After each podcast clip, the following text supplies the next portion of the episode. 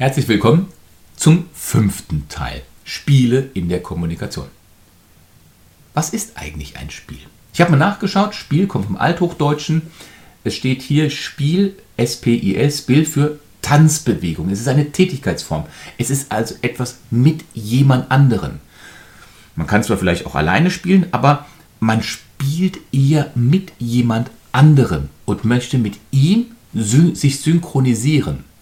Und so kann man das auch mit den Spielen in der Kommunikation sagen. Es ist ein Wunsch, sich miteinander zu synchronisieren. Und manchmal ist das leicht, aber manchmal fällt es total schwer, wenn man ein Kommunikationsspiel mit einer verdeckten Transaktion führt, die nicht sofort zu erkennen ist. Und deswegen ist dieser Kanal dafür da, nicht nur in Sachen Persönlichkeitsstörungen, also vorzugsweise auch Borderline, Narzissmus, Perfektionismus, jemanden darin zu schulen, das zu erkennen wie kommt man aus einer Persönlichkeitsstörung wieder so halbwegs heraus oder wie kann man damit leben als äh, Betroffener, zum Beispiel in seiner Umgebung, sondern es geht auch um die herrlichen Alltagsspiele. Kommunikation im Alltag kann ermüdend sein, kann belastend sein und kann auf der anderen Seite wunderschön sein. Und selbst so ein Satz, du bist schuld daran, kann die Grundlage für eine danach bessere Kommunikation sein, weil es ist ja eine Botschaft dahinter. Welche Botschaft das ist, schauen wir uns jetzt einfach mal an. Nochmal ganz kurz zur Wiederholung. Du siehst hier diesen blauen und roten Pfeil, rationelle Kommunikation, emotionelle Kommunikation. Es gibt in der Kommunikation zwei Extrembeispiele. Die, die frei ist von Emotionen, die alles nur rationell betrachtet. Da ist ein Musterbeispiel, die Transaktionsanalyse. Es ist nicht die einzige, aber es ist ein Musterbeispiel. Und die eigentlich praktisch zu 100% emotionale Kommunikation ist die Gegenübertragung. Und schau dir doch mal dieses Video an. Anderthalb Stunden ganz intensive, eingehende Thematik, Gegenübertragung, dort jetzt ganz speziell in der Borderline-Therapie. Wie funktioniert das? Nicht die Übertragung, sondern die Gegenübertragung. Was kommt in mir hoch? Was erfühle ich bei mir für emotionelle Regungen? Kommunikation ist alles, was dazwischen ist und die Transaktionsanalyse ist eine sehr wissenschaftliche Variante, um zu sagen, wie funktioniert jetzt diese, dieser Tanz mit den Worten, dieser Tanz mit der Kommunikation, der Tanz mit den Informationen, die ich mit jemand anderem teilen möchte. Du siehst hier diese drei Pfeile.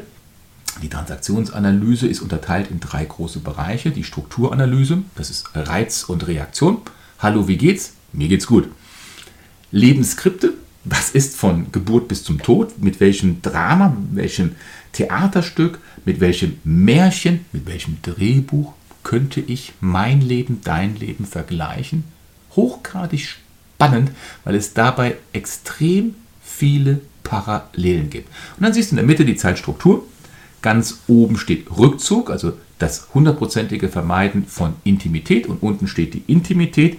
Und die vier dazwischen, Zeitvertreib, Arbeit, Rituale, Spiele, sind Zeitstrukturen, in denen ich eins als Ziel habe, das Vermeiden von näherer Intimität. Warum das so ist, wirst du wie einen roten Faden immer wieder in diesen Kurzvideos sehen. Oder du schaust dir jetzt auch dieses Video an, die Übersicht aller Spiele, wo in einer Stunde einmal über Spiele grundsätzlich in die Tiefe gegangen wird. Du bist schuld daran. Das ist jetzt Teil 1.5. Das ist ein ganz klassisches zweirolliges Ehespiel. Wenn es gespielt wird, kommt es sehr häufig zur Eskalation und wir nennen diese Eskalation, wo es dann zu Türenknallen kommt, nennen wir in der Transaktionsanalyse Tumult. Es kann logischerweise auch zwischen anderen Personen gespielt werden, also zwischen Nachbarn an der Hecke, Maschendrahtzaun, Arbeitskollegen, zwischen Eltern und Kindern etc. Und dieses Spiel, du bist schuld daran, ist so gut strukturiert zu betrachten, dass wir es sogar in drei Intensitätsgrade unterteilen können. Der erste Grad, also wo es relativ einfach noch ist, du bist schuld daran, da haben wir zum Beispiel einen typischen Einzelgänger. Er muss dafür als Einzelgänger nicht schizoid sein, er ist einfach nur ein Einzelgänger. Es reicht eigentlich, dass er nur gerne für sich selber arbeitet und sich in seine Arbeiten zurückzieht. Und hier erkennst du wieder eine, die Erinnerung an die Zeitstruktur. Nochmal dieser Rückzug, Aktivität, Zeitvertreib, Rituale und Spiele dienen immer nur einem einzigen Ziel, Nähe und Intimität zu vermeiden. Und alles, was sich dieser Mensch wünscht, ist, dass ihn seine Umgebung, sagen wir mal seine Kinder, seine Frau, grundsätzlich erstmal in Ruhe lässt. Aber die Umgebung möchte aber hin und wieder mal auch gestreichelt werden. Jetzt kommen Sie mit irgendeiner Frage an ihn heran, wie zum Beispiel, Papa, wo ist? Kommst du zum Essen? Wie geht es dir? Und dann kann, Ausrufezeichen, dann kann diese plötzliche Unterbrechung jetzt die Ursache dafür sein, dass er irgendeinen Fehler in seiner Arbeitsroutine macht. Vielleicht dreht er sich um nach seinem Kind, nach seiner Frau und fährt mit dem Rasenmäher über einen Stein. Dann wird er wütend und dreht sich komplett zu einem Störenfried hin und plauzt ihn an. Du bist schuld daran, sieh, was du angerichtet hast.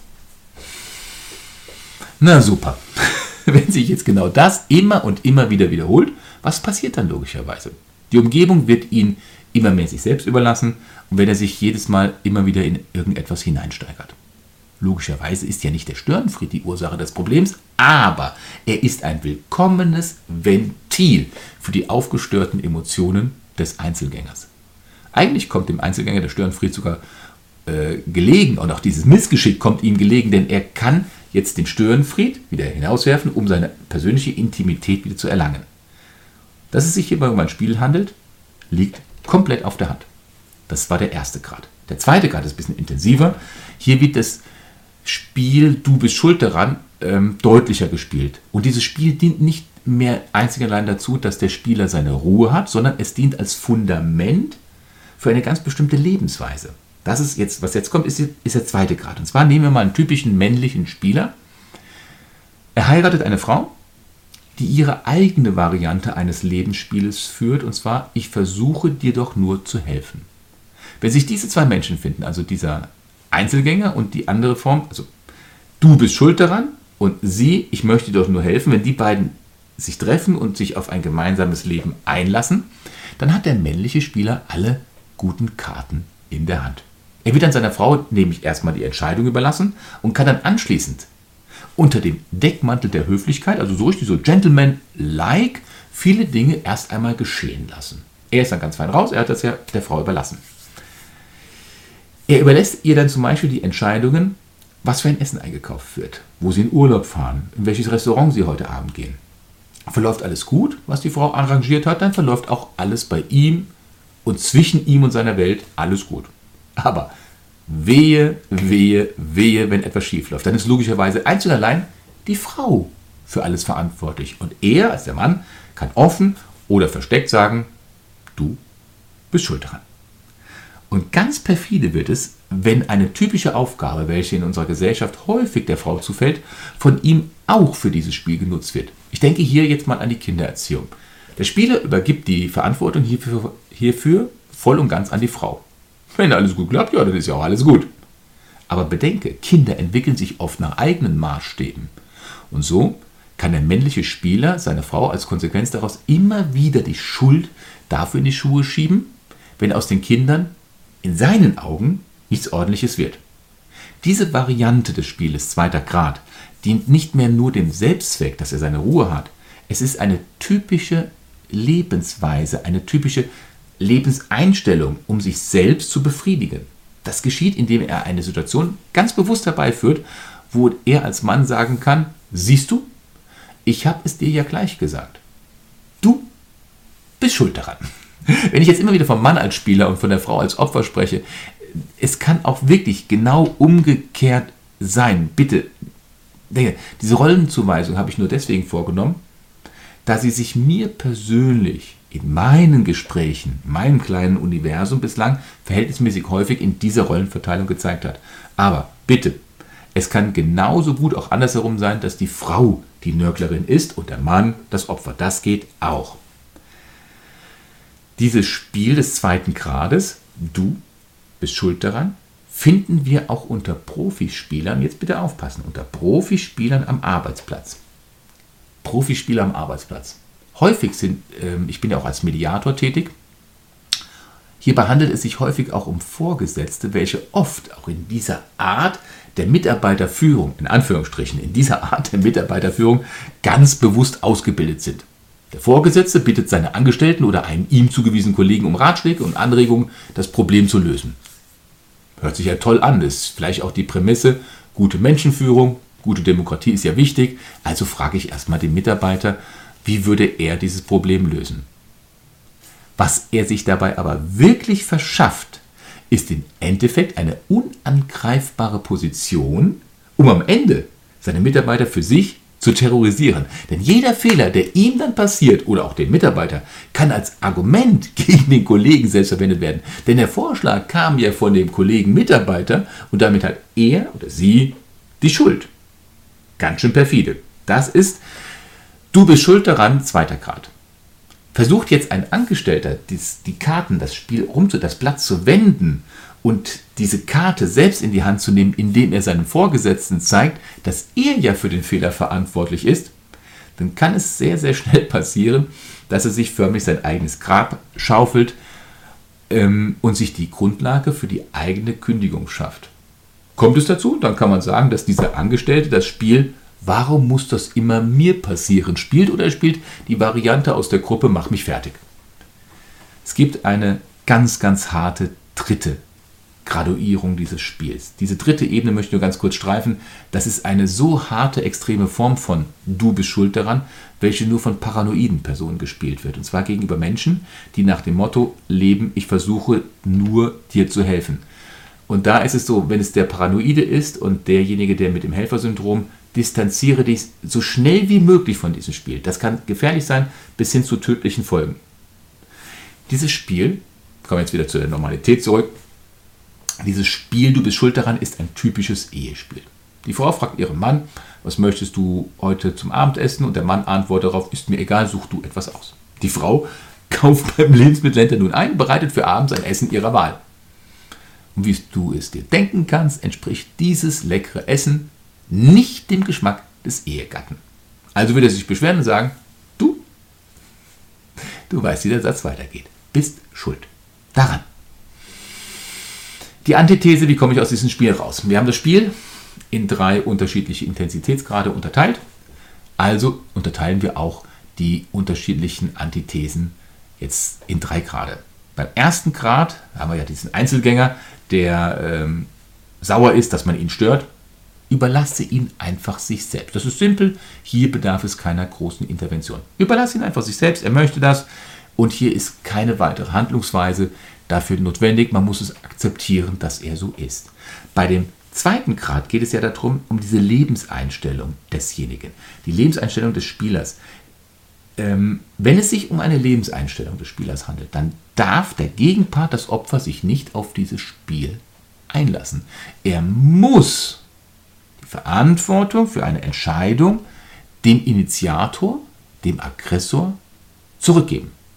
Sei dir aber sicher, wer dieses Spiel im zweiten Grad spielt, der möchte gar keine Verantwortung übernehmen. Auf gar keinen Fall. Wenn man ihn dann doch dazu zwingt, die Initiative zu ergreifen oder die, die Verantwortung für sein eigenes Handeln zu übernehmen, dann wird das von dem Spieler ganz bewusst immer abgewehrt werden. Und trotzdem verbleibt die einzige vernünftige Lösung, gibt die Verantwortung von Anfang an zurück. Er muss mitentscheiden, er muss Mitverantwortung haben.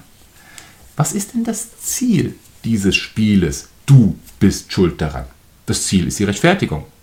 Es gibt einen psychologischen Effekt, und zwar ist es das Ausweichen gegenüber jeglicher Verantwortung. Das ist ein Abwehrmechanismus, den wir aus der Psychologielehre heraus kennen. Häufig wird dieses Spiel auch ausgelöst, wenn die Gefahr, Gefahr in Anführungsstrichen, einer intimeren Gesellschaft besteht. Dann wird jeder noch so geringe Anlass genommen, um diesen intimeren Beziehungen Falls du es knirschen hörst, Jule ist in ihrem Knisterspieltunnel. Also, nochmal, häufig wird dieses Spiel auch ausgelöst, wenn in Anführungsstrichen die Gefahr einer intimeren Gesellschaft besteht. Und dann wird jeder noch so geringe Anlass äh, genommen, um diesen intimeren Beziehungen aus dem Weg zu gehen. Denk doch mal an das Bild zurück. Die Zeitstruktur. Rückzug, Zeitvertreib, Arbeit, Rituale und Spiele dienen einzig und allein dazu, der Intimität aus dem Weg zu gehen.